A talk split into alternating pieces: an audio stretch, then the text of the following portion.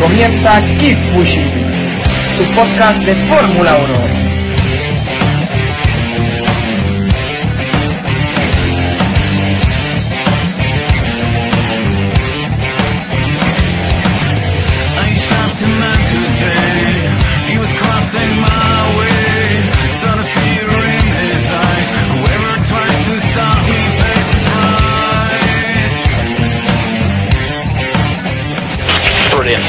Brilliant, brilliant race, Lewis. That's a fantastic result, mate. It's a superbly controlled race. Start to finish. Fantastic. Mega job, guys. Mega job, as always. I want to dedicate this one to my mum. Happy birthday. Thank you for coming. And uh, really fantastic, guys. I'm so glad I could do this for you.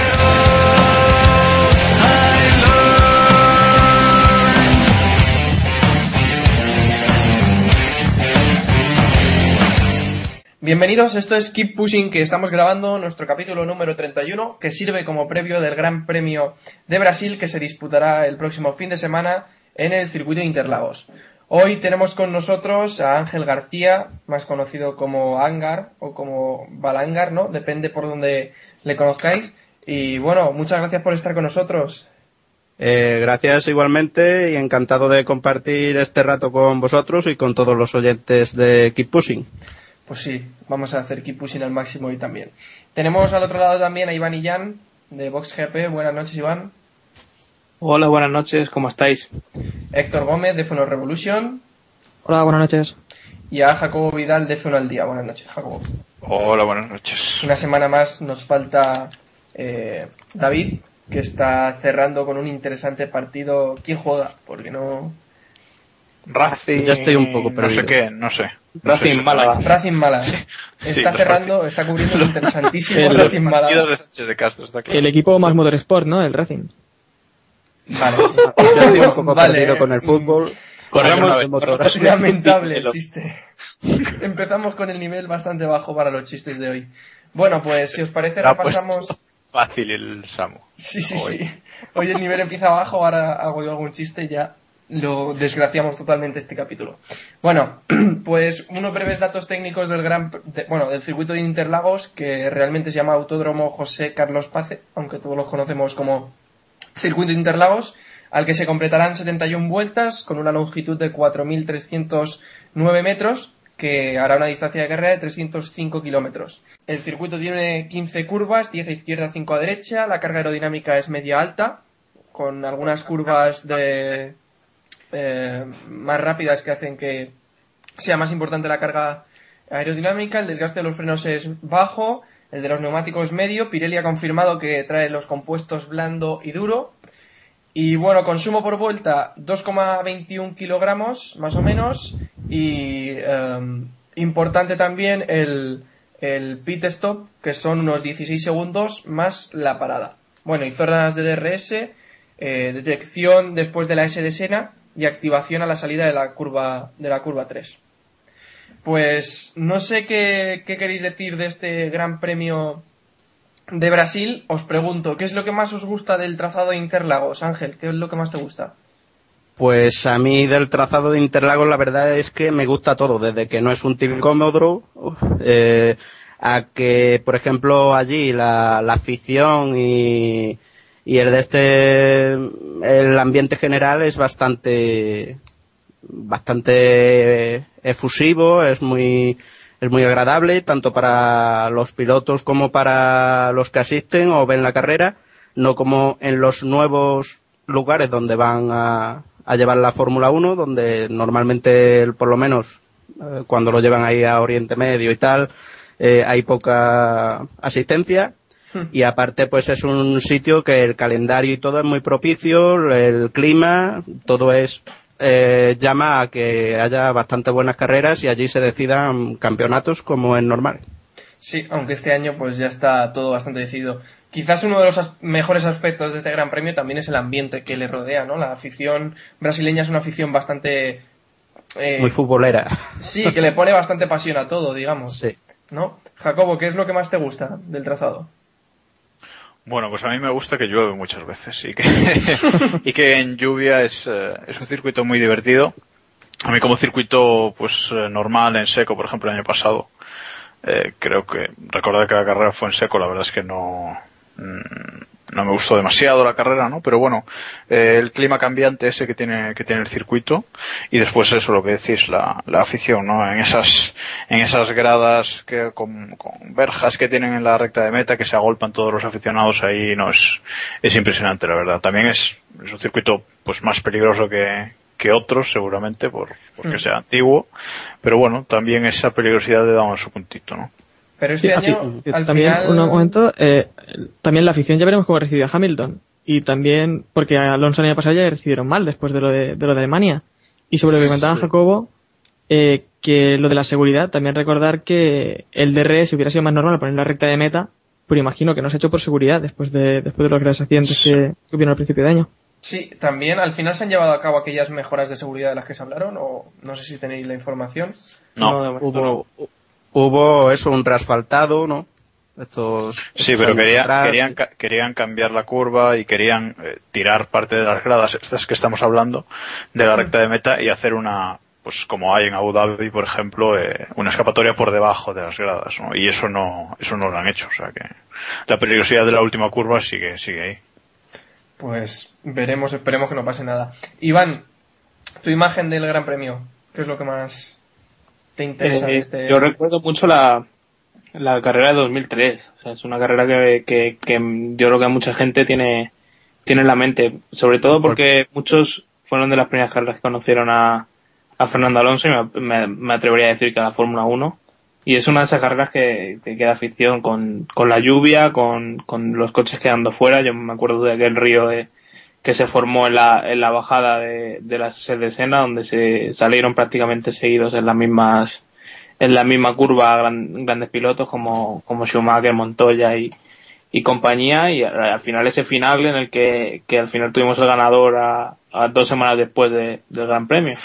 Y quería destacar también, eh, que no lo habéis comentado nadie, eh, sobre el circuito, los grandes desniveles que tiene. Yo creo que es un punto a favor eh, de, esto, de estos circuitos clásicos, sobre todo Interlagos y Spa y demás, que no vemos ahora mismo en los, en los circuitos que se crean.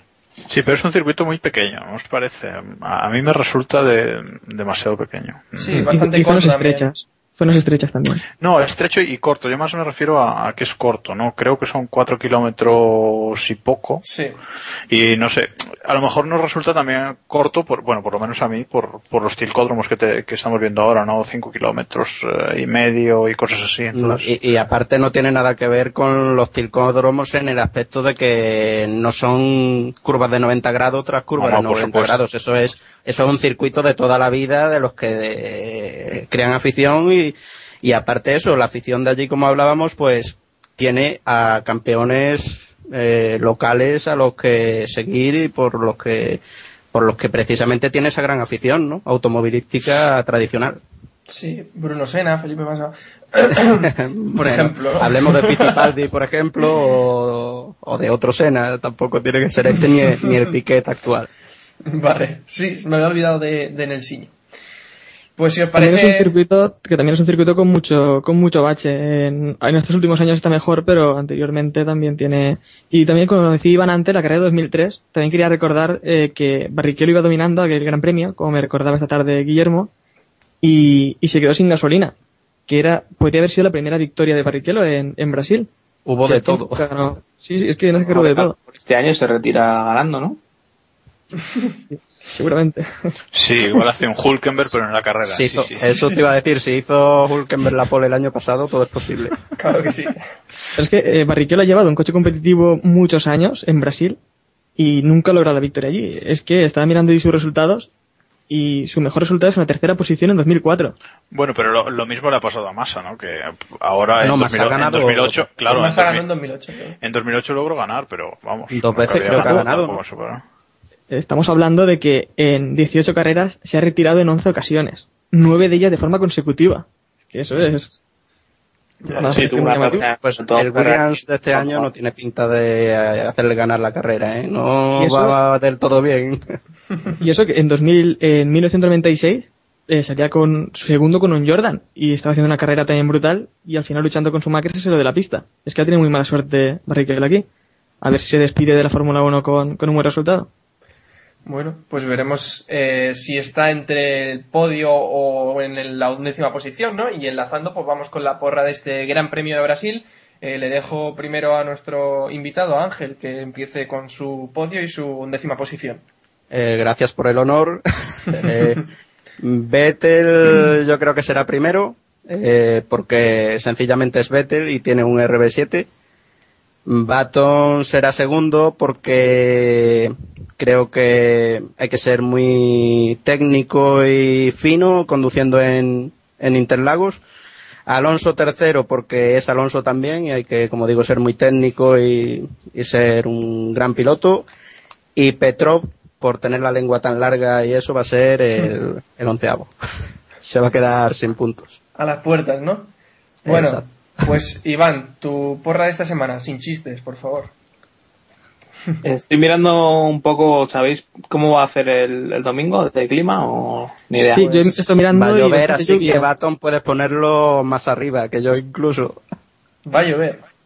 Sí. Interesante. Vamos, dicen, La a previsión- tiempo de Creo que dice 60% de probabilidad de lluvia. Está bajando la, está bajando la probabilidad de lluvia, ¿eh? Entonces, yo creo que van a ser condiciones perfectas para Baton.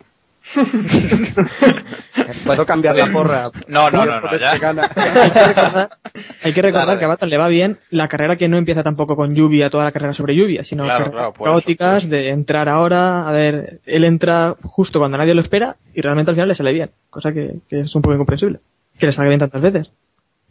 Bueno, si me dejáis hacer la porra, Te eh, dejamos. No, venga, la siguiente. eh, voy a decir que va a ganar Alonso. Como habéis dicho mucho de Baton, pues va a ganar Alonso. Eh, segundo va a quedar Hamilton. Y tercero va a quedar Vettel. Eh, Weber se va a retirar sin ganar una carrera eh, y Massa sin Cambia, subir al podio. cambias tu apuesta sobre Weber. Qué fuerte me parece. Hombre, es que yo me subo al caballo ganador siempre. Eh, y un décimo voy a decir eh, Kamui Kobayashi. Kamui Kobayashi un décimo. Vale. Héctor, Yo, pues lo que hemos dicho ya- por lo que hemos dicho ahora mismo, voy a poner primero a Baton, segundo Vettel, porque va a estar, va a estar seguro también ahí luchando por la victoria. Y voy a ser bueno y voy a intentar, bueno, voy a intentar no, lo intentará él. Yo voy a poner tercero a Massa y ya veremos en lo que hace. Porque no me creo que con ese monoplaza no vaya a conseguir un podio. Y, y en Brasil tiene su mejor oportunidad. Ah, bueno, y un décimo voy a decir Barrichello, que visto lo visto tampoco un mal resultado. bueno, va a ser complicado, ¿eh? Pero bueno. Eh, Jacobo, Bueno, pues yo, como hablábamos del tiempo antes, yo voy a poner a, a Baton primero, eh, Hamilton segundo y Vettel tercero. Y en el 11 voy a poner a Felipe Massa. Madre mía, pobrecillo. si le va a dejar ¿no? Alonso la posición esta vez para que... Yo, no, a ver, me, me explico. Yo creo que este año, tal y como está llevando, llevando las cosas, la presión en casa le, le va a poder con él. Y veremos si acaba la carrera. Pero bueno, lo pongo en el 11 de momento. Te van a declarar persona non grata en Brasil, pero bueno. Bueno, bueno. Y yo cambio mi porra y había apostado por una victoria de Weber, ya que nadie le da bola al pobre Weber. Así que la cambio y meto primero a Baton, segundo a Weber, tercero a Alonso y un décimo DJ Alguersuari. Al pobre Weber, al pobre aquí, Weber, hay pero que tongo, te- aquí hay tongo, ¿eh? ¿Tú por qué cambias tu porra y yo no? No, pero porque yo la cambié antes de, de decir De decirlo. Bueno, pues siguiendo con temas, ahora dejamos aparcado un momento la Fórmula 1 y nos podemos hablar pues de la Fórmula 3, pues esta semana se disputaba el Gran Premio de Macao y eh, un español consiguió la victoria, eh, Dani Juncadella, y bueno, pues vamos a comentar un poco, la verdad es que no pude ver la carrera, solo vi las, las últimas vueltas, Mary y Carlos Sainz Jr. se quedaron por el camino, Carlos Sainz creo que a cuatro o cinco vueltas, ¿no? Provocó... estuvo una. en- Dos, No, en la última, Vale, vale. En la Sí, penúltima vuelta. Estuvo Sí. en, el, en el último incidente del safety car. Y, y Mary, pues fue en la salida cuando se quedó ya sin opciones. Una pena porque Mary había sido el más rápido en las sesiones de clasificación, pese a las, a las sanciones que había recibido. Pero bueno, creo que Iván estuvo bastante pendiente de la carrera, ¿no? Si no me equivoco. Sí, la verdad es que fue una carrera bastante competida sobre, y sobre todo por, por ese safety car al final que, le, bueno, al final, en, mitad de la carrera que le, que le perjudicó a, Whitman que iba en cabeza y le permitió a, a Dani lucharlo. Y la verdad es que yo me quedo con, con esa frenada que hace, que es increíble, o sea, está prácticamente en el límite, se abre justo para no tocarse con el piloto y pasa justísimo por, por al lado del muro en Lisboa, que, que es, para quien no lo haya visto, es una curva como Santa Devota, o sea, que, que es un, es criminal. si Peor, te sale yo un diría. poquito la trazada. Yo creo que tiene Perdió un más poco el pendiente, coche ¿no? incluso, ¿eh? Sí, Al sí. hacer el doble adelantamiento perdió un poco el coche, el equilibrio del monoplaza, perdió eh, la trazada y frenó fuera de la trazada un poco y casi lo vi fuera, pero lo aguantó y, y consiguió un adelantamiento increíble que le puso primero y, y consiguió la victoria. Estuvo muy bien. Pues, No, yo, Podéis hablar. mí- no, bueno, yo, yo también eh, estuve, estuve pendiente de la carrera y, y la verdad es que, vamos, sobre, sobre Juncadella, nada más que añadir, ¿no? O sea, increíble, ni él se lo creía, salía sexto, creo. Sexto, sexto. Eh, y en la se puso- salida se puso tercero. se puso tercero en la salida, luego eh, le pasaron, se puso cuarto, pero bueno, eh, parecía que Whitman era inalcanzable, o sea, las, las primeras vueltas que dio Whitman eh, se largaba a medio segundo por vuelta. Pero bueno, el safety car eh, es lo que tiene, como en la Fórmula 1, ¿no? Se igualan las cosas y, y al final puso una gran frenada y, y ganó. O sea, y además ese, ese coche de seguridad al final, que él decía que, que ya cuando vio el coche de seguridad ya empezó a llorar, ¿no? Ya sabía que, ya sabía que iba, Sí, que iba a ganar la carrera. O sea que increíble, increíble. Y después, en cuanto a, a Roberto Meri, pues eh, una pena, ¿no? Porque, como decís, en las sesiones de clasificación casi que le pasó la mano por la cara a sus rivales, ¿no? Creo que el, corregidme si me equivoco, pero creo que el viernes hizo la pole provisional un segundo Sí. y medio más rápido que, que, que Whitman, ¿no? O sea Sí, que también sí. hay que decir que estaba mojado, pero bueno. Y, y bueno, en la salida se le caló el coche y se acabó, ¿no? Si, aunque no le dieran por detrás, evidentemente la victoria iba, iba a estar imposible. Y, Y- también, Sí, sí. también, no, ya acabó. También una pena a Carlos Sainz, eh, porque estaba en- estaba entrando en el top 10 cuando, cuando pasó el accidente. O sea que Sí. habría sido un grandísimo resultado. Fue precisamente el coche de seguridad se lo provocó él, ¿no? Con, vamos, él, que le dieron. Sí. Y bueno, decir que Dani es el primer El último. el primer piloto español que, que se bueno que consigue ganar esta cita eh, y se sube, o sea, apunta su nombre en una lista como la de Jordi Llené, que consiguió el segundo puesto en 1991, y Pedro Martínez de la Rosa, que fue tercero en 1995. Y a mí me ha parecido curiosa un mensaje que he visto que le enviaba Juncadella a Carlos Sainz Jr. por Twitter, en el que le decía, bueno, el año que viene será tu oportunidad. No sé qué opciones de futuro le veis a, a Juncadella para la próxima temporada. Sé que tiene bastante apoyo detrás, pero no sé. Es que con lo difícil que está el tema, como hemos hablado muchas, muchas veces, de los sponsors, el dinero, todo, eh, siempre te exigen, para empezar, eh, unos resultados eh, durante toda la temporada muy constantes y muy buenos. Y aparte de eso, pues un apoyo económico muy grande. Así que subir de categoría y tal está muy complicado. A ver si tiene suerte y oye, siempre apoyando a la cantera y, y a ver si ahora también con HRT y eso se puede se puede hacer algo con el tema de, de la rosa y todo el tema. Jacobo. No, yo, él, eh, Juncadella ya dijo a- hace tiempo que, que su objetivo el año que viene es GP2, ¿no? O sea, evidentemente algunos están eh, diciendo de Fórmula 1 por aquello de, de que Pérez Sala está ahora al frente del equipo y todo esto, ¿no? Eh, su parentesco, pero bueno, el, el salto yo creo que de Fórmula 3 a Fórmula 1 sería matar su carrera, ¿no? Entonces, eh, yo creo que el año que viene hará GP2, tiene a Astana ahí apoyándole y a ver qué, a ver qué, qué puede hacer en GP2 o si no, también, también ha reconocido que si no le llega el dinero hará otro año de, de, de Fórmula 3. eh. Recordemos que este es su segundo año, este era su segundo año creo Sí. de, de Fórmula 3, o sea que bueno, Mary, Mary ha estado 3 y veremos si tiene que estar 4 o qué pasa con él también, pero bueno. Yo lo decía por ese mensaje, porque al ver ese mensaje me da a entender que, que el año que viene él no va a estar ahí en Macao, lo que significa que no estará en la Fórmula 3. Que igual es que No. yo hago elucubraciones, pero bueno. Yo creo que, que si no consigue GP2, es probable que, que haga DTM. Eh, es ¿Tú prácticamente crees? la misma historia que, que la de Roberto. Creo que creo que esas son las opciones principales. Eh, luego también me da un poco la sensación de que es posible que se hayan cerrado el uno al otro la puerta, por así decirlo. Eh, creo que Roberto si hubiera ganado en, en Macao hubiera puesto el, el mundo a sus pies, por así decirlo, después del año que ha Sí. hecho. Y, y me da la sensación de que Dani a lo mejor va, la gente va a pensar, sí ha ganado en Macao, pero ha sido más irregular durante el año. No lo sé, quizá a lo mejor eh, esto termine con los dos en, en buen sitio, pero a lo mejor les, les perjudica. Pero bueno, al fin y al cabo es una gran noticia que Dani haya ganado y, y ya está, y hay que pensar en positivo. Hombre, Roberto, Roberto si quiere tiene asiento en el DTM, eso es, está casi seguro. Lo que pasa es que él quiere seguir en, en, en fórmulas, parece. Que por A mí lo otra que me extraña también, que Sí. está diciendo también antes Jacobo, es que hay gente un poco demasiado optimista. Ya, ya colocan, eh, ya colocan a Dani en, en la Fórmula 1. Y bueno, es verdad que, es verdad que es- esta carrera en Macao sí que la ha ganado eh, gente como Senna, Schumacher, Coulthard, pero en los últimos años, si miramos quiénes han sido los ganadores de Macao y quiénes han llevado la Fórmula 1, hombre, pues... También la ha ganado los Ralph. últimos- Sí, Ralph Schumacher también la Sí. ganó, sí. Eh, Bueno, también, también estuvo en En los Fórmula últimos 1, años- pero De grato recuerdo, por cierto. sí.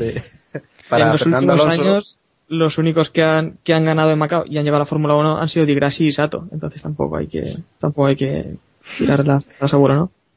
Hmm. Exacto. Bueno. No, está claro que está claro que el Gran Premio de Macao ya no es no es lo que era en importancia internacional, yo creo. ¿eh? O sea que, que yo creo que Iván está muy acertado en, en eso que dice de que bueno, eh, Juncadella ya ha ganado Macao, pero bueno, como si ganara una carrera más, pero si lo llega a ganar Mary, que la prensa internacional a mí, no sé vosotros, pero a mí me ha sorprendido muchísimo la atención que las expectativas que en la prensa internacional que, que despertaba Roberto, ¿no? Porque incluso la televisión alemana eh, parece que vitoreaba más a, a- América que al propio Whitman, ¿no? O sea que eh, increíble y parece que, que con esa salida fallida que, que como, como que ha desaparecido un poco del panorama, ¿no?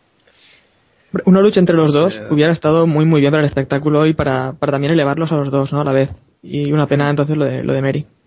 Sí, Meri ha completado un año pues excelente. Eh, No es que no se le puede poner ningún pero, pero le ha quedado pues esa espinita de no conseguir ganar en Macao. La verdad, igual que, que hablamos eh, el GP Master de Zambor fue, si no me equivoco, ¿no? Donde tuvieron el, el accidente los dos. Pues, pues eso que yo creo que son las dos espinas que se le quedan a Mary clavadas este año.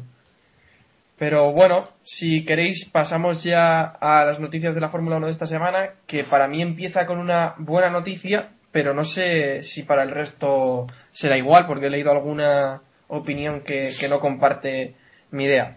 Pedro de la Rosa firma con HRT por dos temporadas, por lo que parece que en un principio va a ser piloto oficial, porque tampoco tendría ningún sentido que fuera como piloto de reserva, obviamente. Lo es, lo es. Lo ha dicho incluso Martin Whitman. O sea Sí, que- lo ha dicho McLaren. En el comunicado de HRT en ningún momento aparece la, la palabra piloto oficial ni, ni nada. Pero bueno, entendemos que es como piloto oficial. Y os pregunto, ¿contentos? ¿Os parece que, que Pedro ha dado un paso atrás al abandonar McLaren? No sé quién quiere ir empezando. Si quieres, Ángel, Mm. yo mismo. tú. Vale. Yo mismo, eh, darle la enhorabuena para empezar y yo creo que es una gran noticia, que no es un paso atrás, que es lo que él siempre ha querido y él tiene claro, a pesar de la edad que tiene, que él lo que quiere es pilotar y la oportunidad de pilotar se la daba HRT en este caso y HRT es lo único que puede en principio ofrecerle a un piloto de la talla de Pedro de la Rosa. Yo creo que tiene casi más que ofrecer Pedro de la Rosa a, a HRT que a la viceversa. Y oye, que no es poco, ¿eh? que es un piloto, ofi- es un volante eh, como piloto oficial de la temporada 2012 y, y eso para Pedro es más que suficiente. Eh, pero eh, creo que Pedro, por su calidad, por su eh, eh, experiencia que tiene como probador, eh, por la experiencia que trae y las ideas que puede traer ya de McLaren, para HRT es un fichaje único y luego los sponsors que también puede traer el dinero y, promocionar incluso, oye, si consigue gracias a Pedro y al, al apoyo que pueda conseguir por su nombre y por su por su valía como piloto eh, traer eh, eh, lo que te digo, sponsor y asentar al equipo en la parrilla, pues perfecto. Yo creo que es un- una gran noticia y que en España muy pocos habrá que dicten de, de esta opinión, creo. Yo es que creo que el proyecto de HRT de, casa, de cara a la próxima temporada es un proyecto bastante serio. Montando ya una sede en Valencia y buscando personal para empezar a desarrollar el F-112 y ahora conociendo el fichaje de Pedro, que va a ser un valor muy importante a la hora de desarrollar el monoplaza, yo creo que el futuro de Hispania puede estar superando a Virgin, claro, y a la altura de Team Lotus o, o- o bastante cerca. Jacobo. No, yo, yo antes de decir lo, lo que yo pienso del fichaje, me- yo estoy contento por, por él, ¿no? Porque él eh, siempre ha dicho que él lo que quiere es pilotar y bueno, lo ha conseguido y en principio un contrato de dos años, luego ya se verá, pero bueno, en principio este año va a correr y, y bueno, y es lo que él quería. Entonces yo, eh, contento por él, porque bueno, yo a Pedro le tengo mucho aprecio, más allá de, de sus capacidades como, como piloto y entonces, eh, por un lado me, me alegro por él. Por el otro, pues bueno, evidentemente eh, ni va a luchar por puntos ni, ni va a luchar por nada, ¿no? Va a luchar por, por pues eso, por lo que ha luchado España este ahora, Hispania HRT. Por el HRT, Mundial va a luchar. HRT hasta ahora por, por no ser el, el último equipo, ¿no? Y bueno, y estar en las últimas posiciones de la parrilla carrera tras carrera y, punto, ¿no? Eh, lucharán con Virgin, el proyecto es el que es todavía y, y no, y no hay más. Entonces, bueno, eh, por un lado no sé si es una decisión muy inteligente porque yo como muchos eh, pensaba que Pedro tenía un futuro seguro en McLaren, ¿no? Yo creo que podría estar ahora, lo que está haciendo ahora y, y compitiendo pues en otras categorías, ¿no? Le más, DTM, lo que, lo que queráis. Y después una vez pues ya se retire de correr, eh, yo creo que tenía un puesto asegurado como directivo en McLaren. O sea, no sé si como jefe de equipo o que quizás sea mucho, pero bueno, yo creo que un, que un puesto como directivo lo, lo tenía asegurado. No sé el acuerdo que tiene con HRT. Eh, no sé si ha dejado la puerta abierta a volver, eh, por lo que le pasó en Sauber, etcétera, etcétera, pero bueno, en principio yo creo que de cara al futuro no es una, no es una buena decisión, pero bueno, como digo, me alegro por él porque, porque es lo que quería, y punto. Yo creo que la puerta de McLaren se la deja abierta, ¿eh? O sea, Exacto, es- es lo que yo quería apuntar. Que yo creo que esa puerta no se la ha cerrado y que McLaren siempre, y en el comunicado también lo han dejado claro, em, De La Rosa es un piloto McLaren y siempre va a ser bien recibido, vaya donde vaya, creo, ahora. Además que es un, es un tío que se le ve que, que yo creo que habrá dejado un buen sabor de boca y no habrá hecho las cosas mal a la hora de irse. O sea que yo creo que la puerta la tiene abierta para volver en, eh, más adelante. Héctor, No, yo es que hay una cosa que no entiendo y es que aquí estamos todos pidiendo la, la que se marche Barrichello, que deje ya Barrichello está en la Fórmula 1 para dejar paso a los jóvenes pilotos y ahora nos alegramos de que entre de que entre de la Rosa, que para el caso es más de lo mismo. Me Y alegro yo- por él. Yo, yo me, que alegro me alegro por él por y él. por otra cosa. Porque creo que puede eh, atraer eh, y ser Hispania como un eslabón, Hispania, HRT, no me acabaré de acostumbrar hasta la temporada que viene, eh, un eslabón para traer, eh, atraer un poco a la cantera. Eh, el, asentar el equipo, el que de la Rosa pueda a lo mejor traer algunos patrocinadores, eh, darle una dirección de desarrollo con los años que él tiene de experiencia y eso, pues pueda ser el, el punto de unión entre la cantera y la Fórmula 1 española.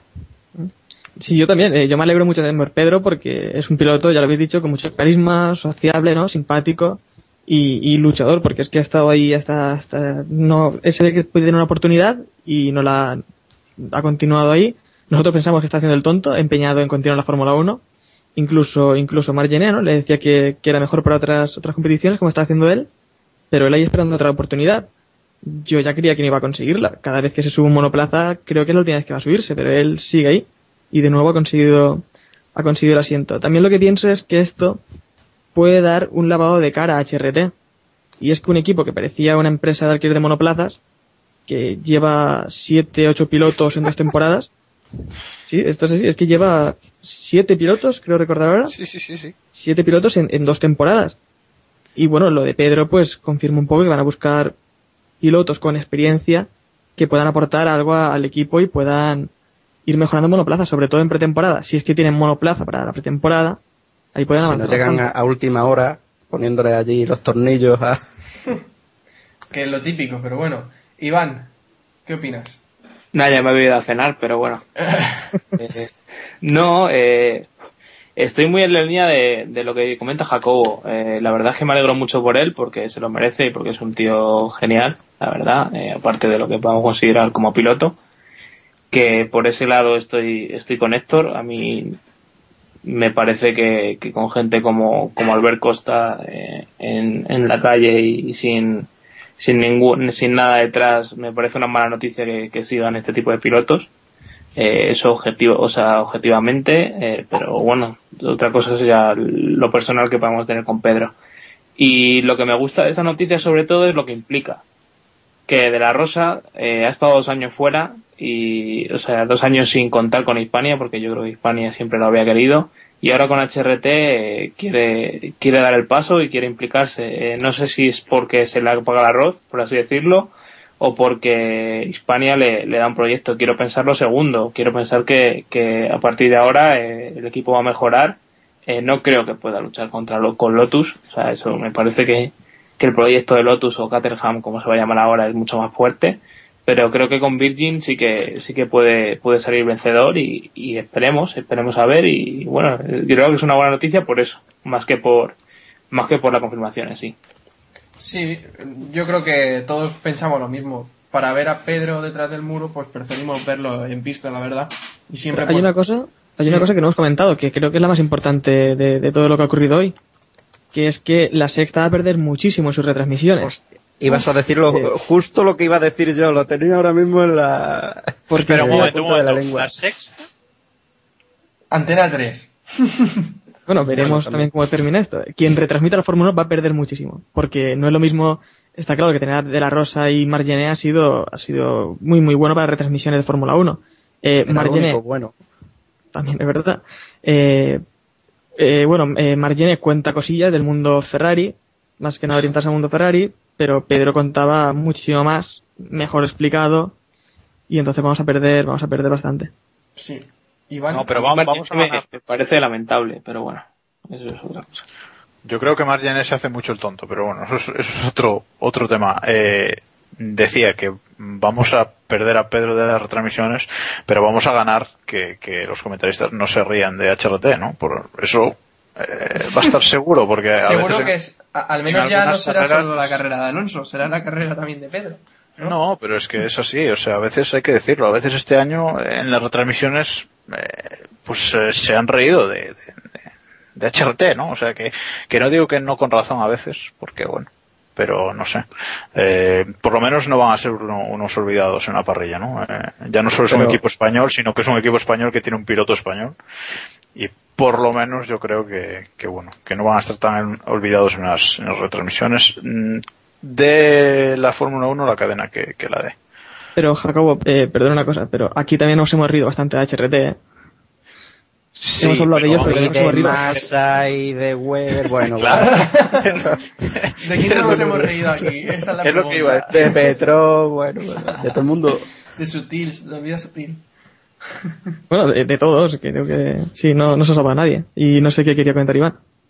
Eh, iba, iba a plantar un tema sobre la mesa. Eh, ¿Quién será el compañero de, de Pedro? Eh, se ha hablado de Dani Clos. Eh, Liucci tiene contrato, al parecer. Yo creo que Dani, no sé por qué, pero me, me tira más a, a tercer piloto con opciones de, de a lo mejor dar el salto, como comentamos la semana pasada. No sé cómo lo veis, cómo lo ve nuestro invitado, por ejemplo. Mm, No sé, yo quería hablar más que nada de Ricciardo se quedará en HRT o dará el salto precisamente a Toro Rosso o, o a Red Bull. Red Bull ya no, porque Recorde- pero a Toro Rosso quizá. Recordemos que Richardo, el, el contrato que firmó con, con HRT fue con Hispania y fue cuando todavía estaban los Caravante. Así que no sabemos qué condiciones tiene ese contrato. Por eso digo, y Verne, porque yo creo que a lo mejor el otro piloto va a seguir siendo un piloto Red Bull, porque va a tirar también, va a intentar meter su cantera, que haya el máximo número de pilotos posible para, para eso, para el día de mañana tener eh, claro a quién poner en, en Red Bull cuando Weber se vaya. Pero es que Pues de la Rosa suena potente, potente, la verdad. Pero también hay que tener en cuenta que Liucci hace un par de semanas dijo que tenía un contrato por varios años con HRT. Entonces no sé qué opina Jacobo sobre este asunto. Mm, Yo, del tema, del tema que, que dijo, que ha dicho Ángel, eh, yo creo que lo de Red Bull y, y HRT eh, va a estar zanjado. O sea, yo creo que no, que se va a acabar ese acuerdo. Eh, es su opinión personal, no, Sí, no, no tengo, no, tengo ninguna, no, tengo, no tengo ninguna información al respecto, pero creo que eso, que eso se acaba y entonces que Red Bull y sus dos equipos se va a tener que apañar con sus seis pilotos, que, que son los que tiene. Pero es que Toro ahora. Rosso también se desvinculaba un poco más de Red Bull, según comentaban, ¿no? O se ha comentado.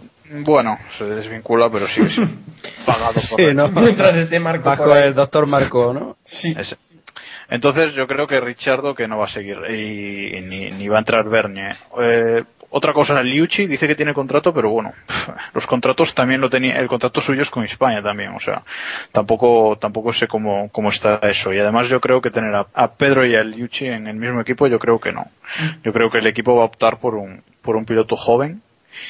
Y yo no sé por qué me da que va a ser Dani, ¿eh?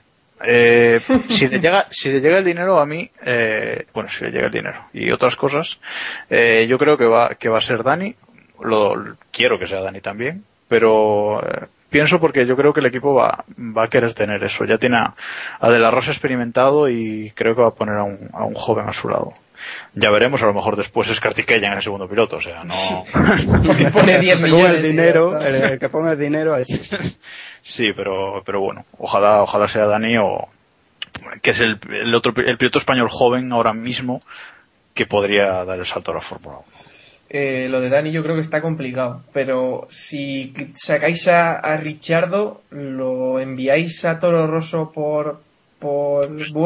Claro, es que el problema es ese, pero Buemi también vimos el otro día, y bueno, en las últimas carreras, eh, las decepciones que se está llevando. El otro día vimos incluso eh, lágrimas, y eh, Toro Rosso, pues no sé si lo tomará a, a mitad de temporada, como ha hecho en otras ocasiones, igual que metió Alguer Suari, o incluso desde el principio apartaré ya a Buemi, o, o ya veremos, a lo mejor apartará a Alguer Suari, pero no, no parece que sea su caso, porque está haciendo una, un gran, una gran mitad de segunda temporada, por lo tanto, si no es a principio de temporada, yo creo que a mitad de temporada bajarán a, a, a Buemi para meter a Ricciardo ya en Toro Rosso. Y veremos si, si Weber termina la temporada, porque si da rendimiento de esta temporada, vería normal también que le, que le fueran bajando. Sí, eso es, eso es lo que yo iba a comentar ahora, que, que Red Bull es muy dado a Red Bull, cuando hablamos de Red Bull es, es toda la empresa, con Red Bull y Toro Rosso, Sí. de bajar a pilotos a mitad de año.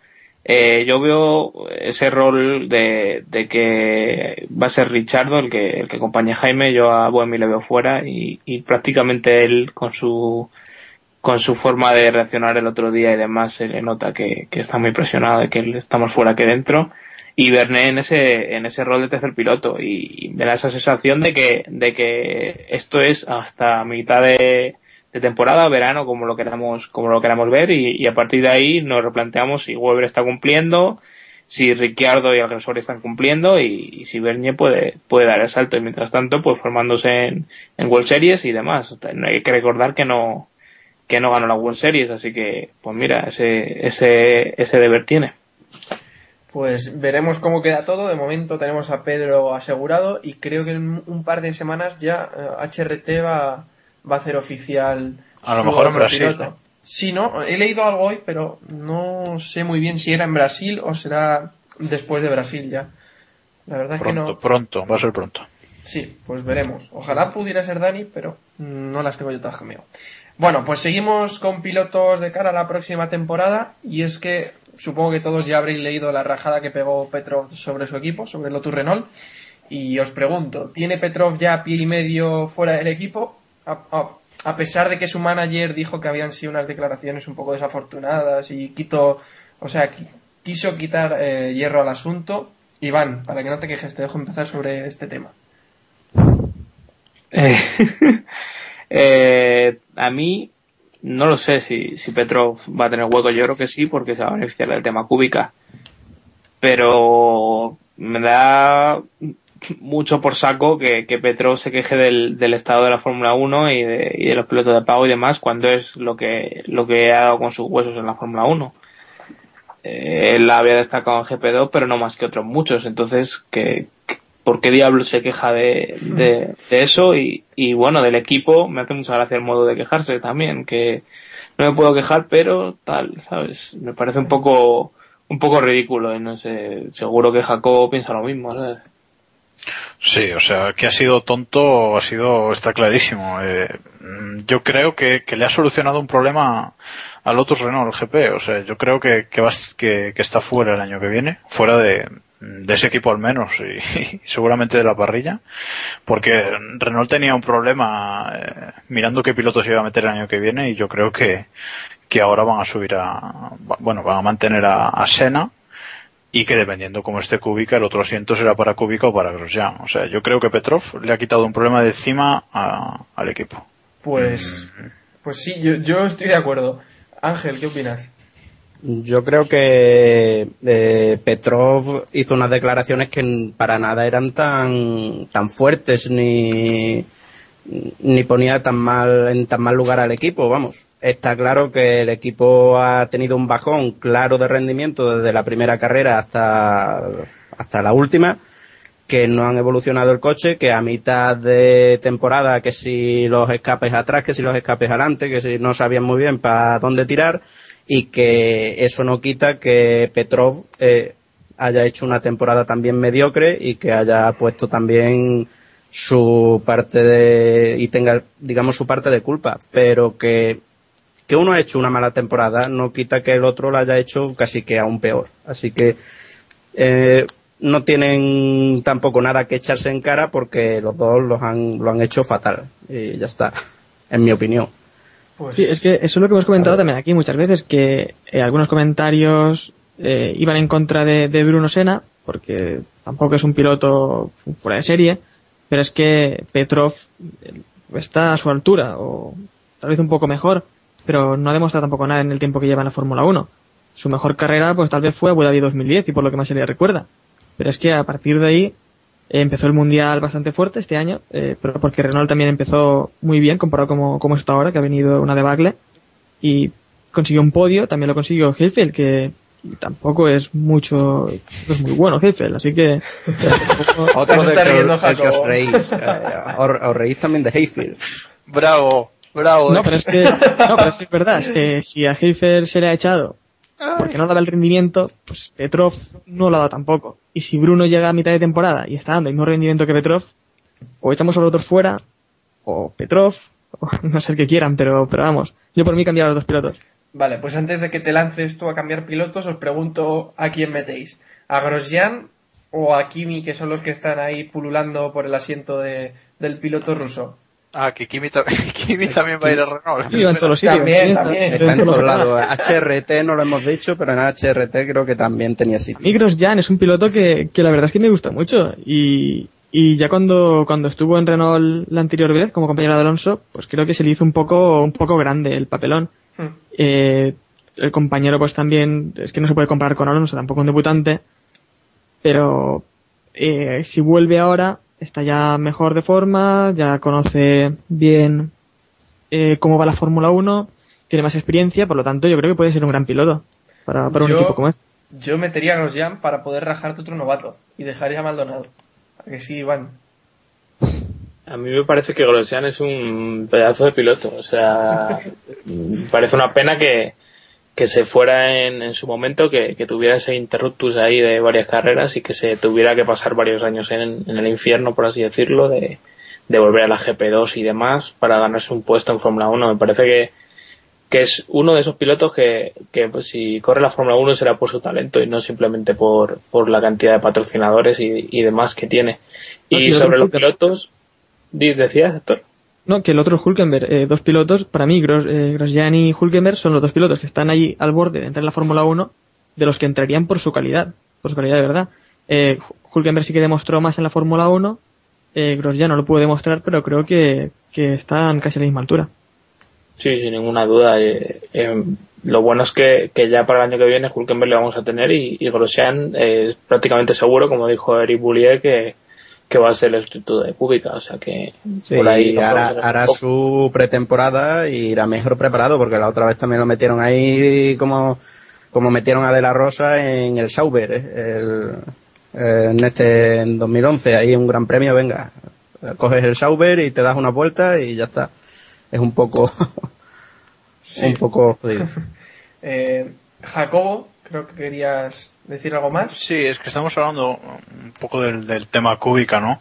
Yo quería preguntaros si un- rápido, que, que ya vamos un poco con el tiempo justos, ¿qué pensáis de, a estas alturas, viendo las últimas informaciones, la- las últimas cosas que ha, que ha dicho eh, Buller, ¿no? Que, no sé, a mí me ha generado muchas dudas en los últimos, en los últimos días. No sé qué, qué pensáis, por ejemplo, Ángel, que, Pues que lo proponen también para Ferrari incluso, así que no sé, yo Ah, creo es que- que Kubica Kubica está en una situación que habrá que eso, habrá que evaluarle, él tendrá también que ver cómo está, tendrán que ver cómo responde y oye, todo está por ver. Yo creo que Renault no se lo va a dejar escapar si, si realmente Kubica ven que puede volver a ser el Kubica que era, porque ellos saben perfectamente el pilotazo que es Kubica, lo sabe todo el mundo y ellos mejor que nadie porque lo han tenido, pero mm, tendrán que eso, que evaluarle y, y no acaban de salirle, oye, incluso propuestas por otros equipos, porque todo el mundo, como digo, sabe del piloto que estamos hablando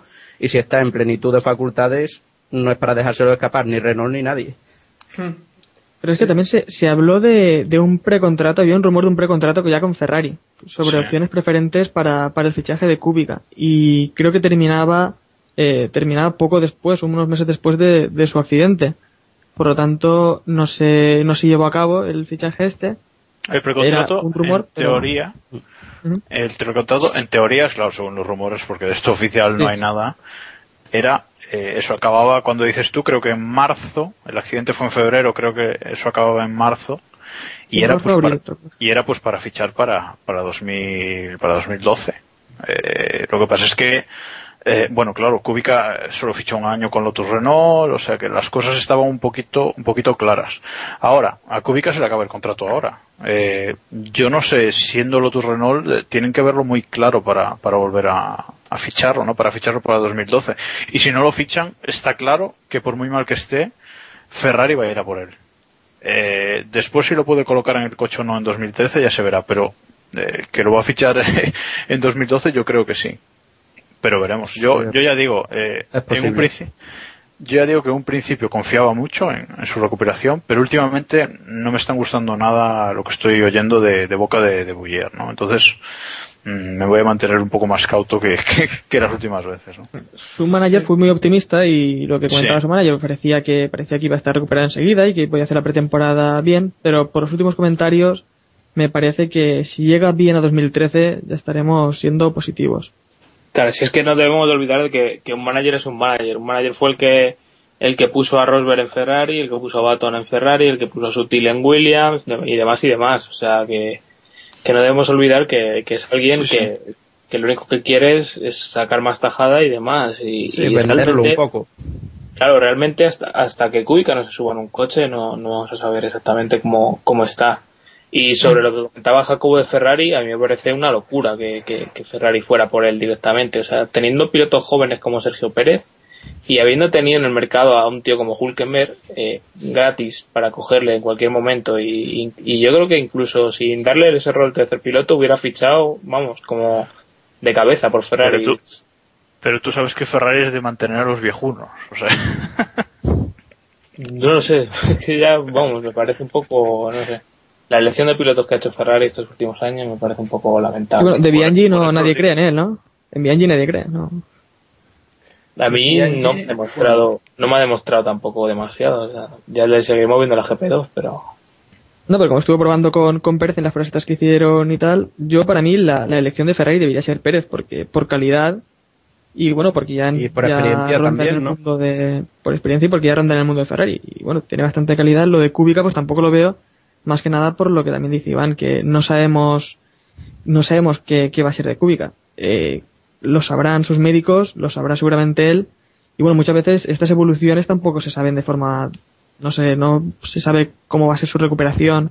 Tiene que ir sintiendo, bueno, tampoco sé mucho de medicina, Que- pero según que he, no, he es, no leído- es algo lineal ni matemático, evidentemente. según he leído últimamente, pues tiene que conseguir eh, las terminaciones nerviosas, ¿no? Tiene que sentir bien la mano, tiene que conseguir tener esa fuerza que tenía antes para volver y, y bueno, no se sabe muy bien cómo va a ser su evolución, por lo tanto es, es difícil, pero parece que, bueno, pretemporada ni hablar, eh, se hablaba de mitad de temporada, pero yo lo veo difícil. Bueno, ya sabéis que yo era bastante positivo con, con este tema, con la vuelta de Kubica y viendo que todavía no se ha subido, complicado, complicado, ¿eh? Yo no le veo el próximo año de momento. Lo que decía Héctor, tiene que todavía muchos nervios y yo lo veo muy complicado. Y No, ojo, que yo aposté, yo aposté que íbamos a verle. Sí, Iván. No, que digo que el próximo año es prácticamente imposible. por- sobre todo al, al- al inicio de temporada, vamos. Hmm. Ojo, que yo aposté que íbamos a verle en pretemporada. Sí, y sí, yo también lo pensaba. y, y voy a voy a perderlas. Yo también lo pensaba, pero bueno. Y si hablamos de otros elementos que estarán en 2012 en el campeonato, bueno, que no estarán, pues el Gran Premio de Austin se ha caído ya definitivamente. Eh, no estará en 2012, se retrasa hasta 2013 y os pregunto si pensáis que va a llegar o al final se cancelará. Yo no las tengo todas conmigo, Jacobo.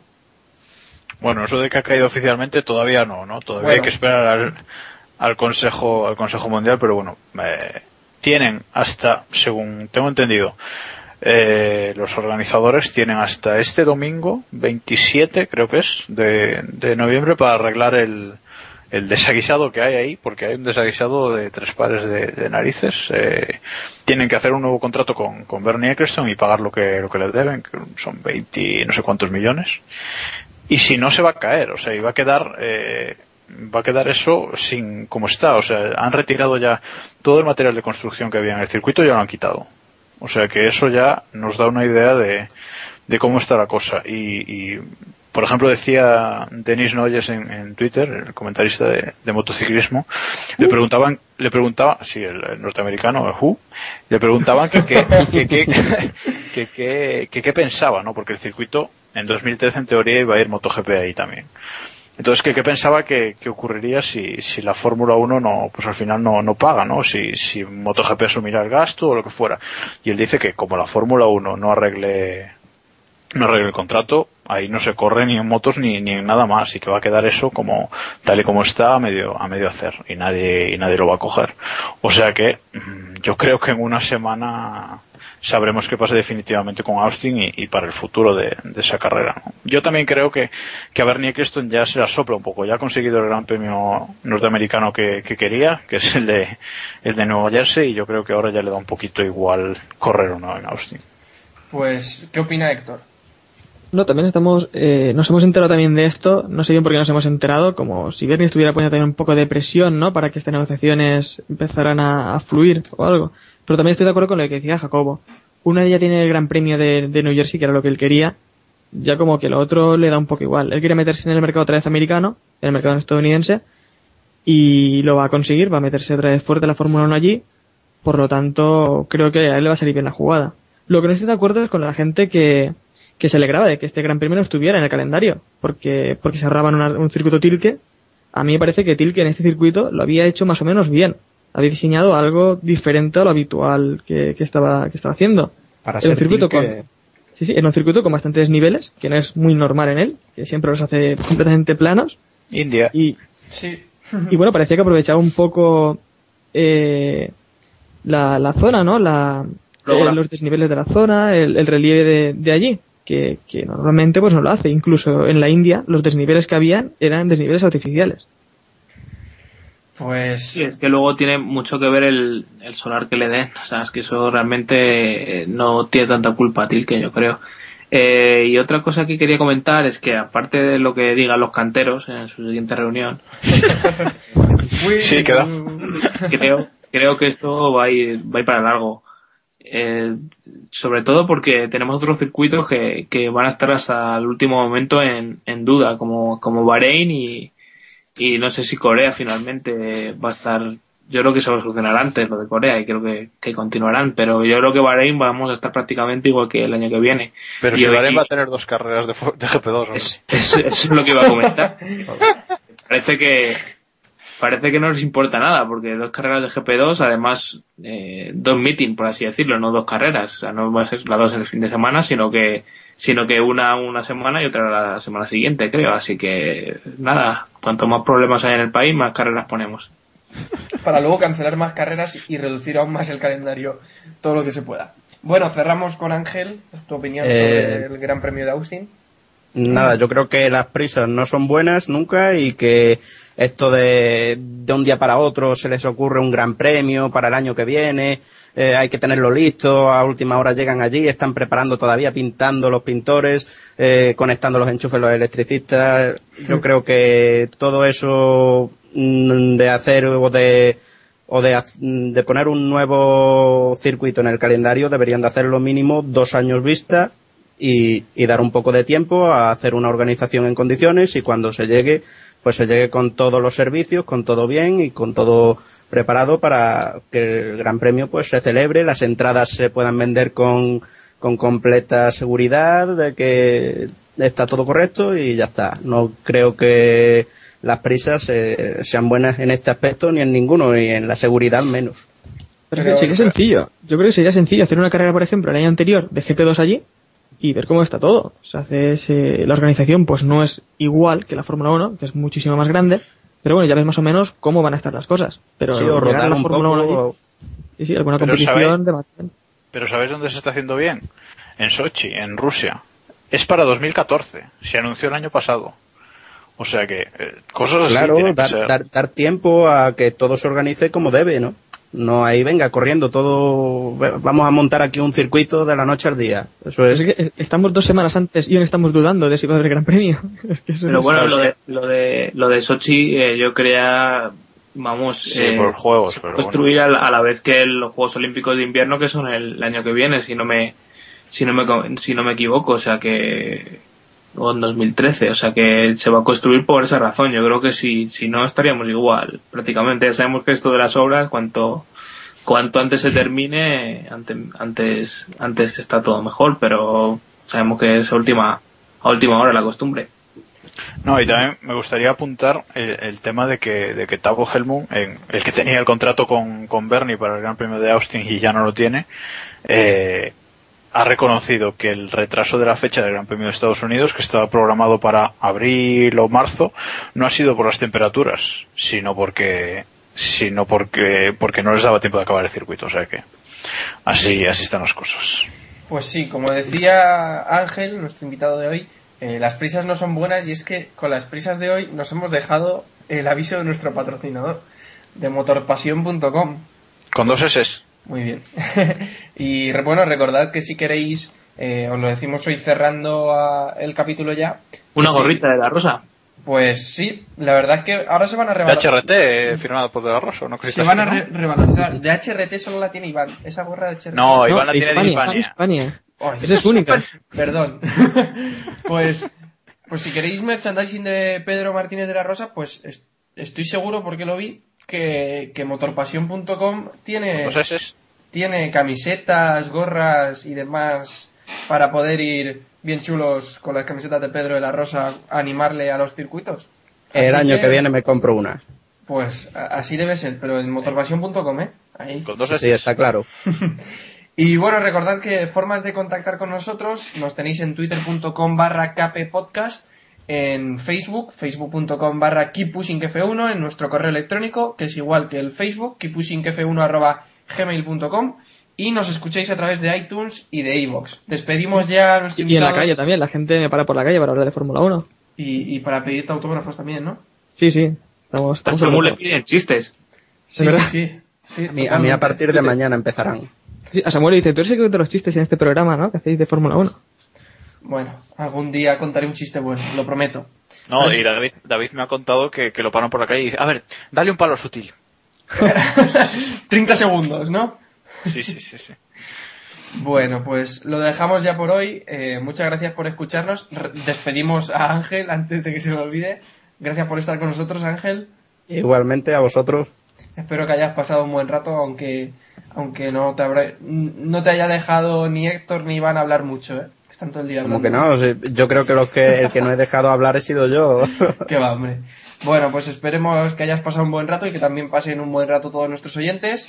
Y recordad, keep pushing al máximo. Adiós.